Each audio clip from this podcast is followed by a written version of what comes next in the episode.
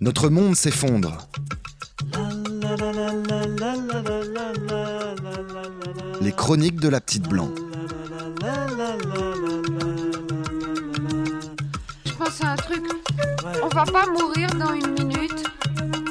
On est en train de tomber. Il est évident que le phénomène de la vie ne peut pas se maintenir, c'est normal. Tu comprends? Ouais, ouais. Notre monde s'effondre, mais continuons de nous envoyer en l'air. Enfin, tout le monde ne s'envoie pas en l'air. Certains s'envoient en l'air sur Terre, celles-là, ceux-là ne font de mal à personne, se font du bien, c'est parfait. Mais certains autres s'envoient littéralement en l'air, dans les airs, et ce sera bientôt le cas pour le multimillionnaire Yusaku Maezawa, qui deviendra le premier touriste à faire le tour de la Lune. Et bien sûr, Yusaku Maezawa ne va pas faire le tour de la Lune tout seul, comme ça, en volant de ses propres ailes, puisqu'il n'en a pas. Il va monter dans une fusée, la Big Falcon Rocket de la société SpaceX, dont le design est inspiré de la célèbre fusée rouge de Tintin, mais ça, on s'en fout complètement. Le souci, voyez-vous, c'est que voyager en avion, ça participe déjà grandement au réchauffement climatique. Mais voyager en navette spatiale, eh bien, c'est assez logiquement pire. Des chercheurs américains ont calculé qu'au bout d'une dizaine d'années, avec en moyenne 1000 vols touristiques spatiaux par an, l'impact sur le changement climatique sera aussi important que celui généré par tous les avions de ligne.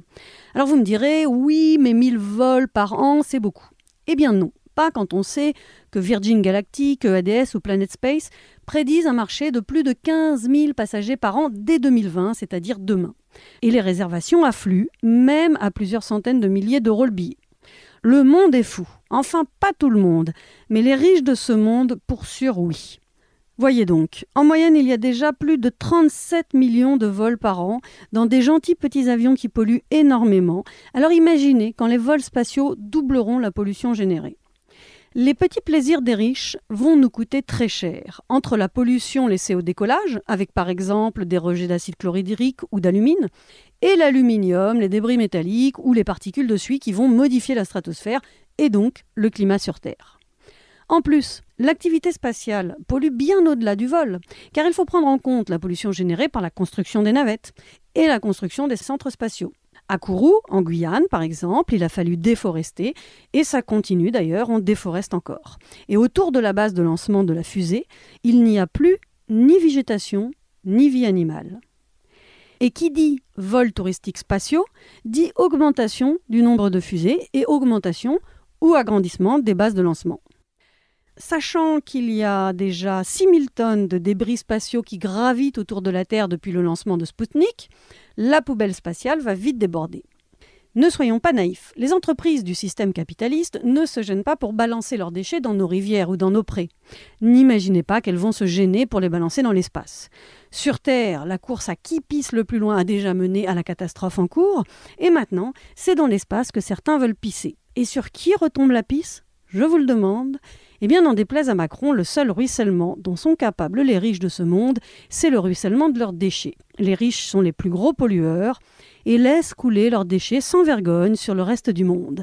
Les privilégiés ont ce privilège d'inonder le monde de leurs immondices. C'est à celui qui pissera et polluera le plus loin et sur les plus précaires. Depuis 1972, seuls 24 Américains, tous blancs comme par hasard au passage, ont fait le tour de la Lune. Et bientôt ce sera le tour de Yusaku Maezawa et de ses copains artistes qui devront, je cite, créer un chef-d'œuvre à leur retour sur Terre pour inspirer les rêveurs qui sommeillent en nous. Sauf que pour réaliser égoïstement son rêve d'enfant, comme il dit, Yusaku Maezawa et ses riches amis vont mettre un peu plus en péril la survie des autres humains. Les petits plaisirs des riches ne font que transformer ce qu'il reste de nos rêves en cauchemars.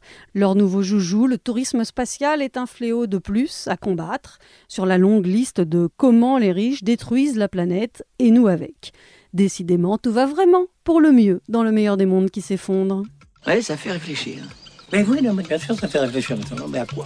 Si une étincelle, ça explose. C'est normal. La la la la. La la la la. La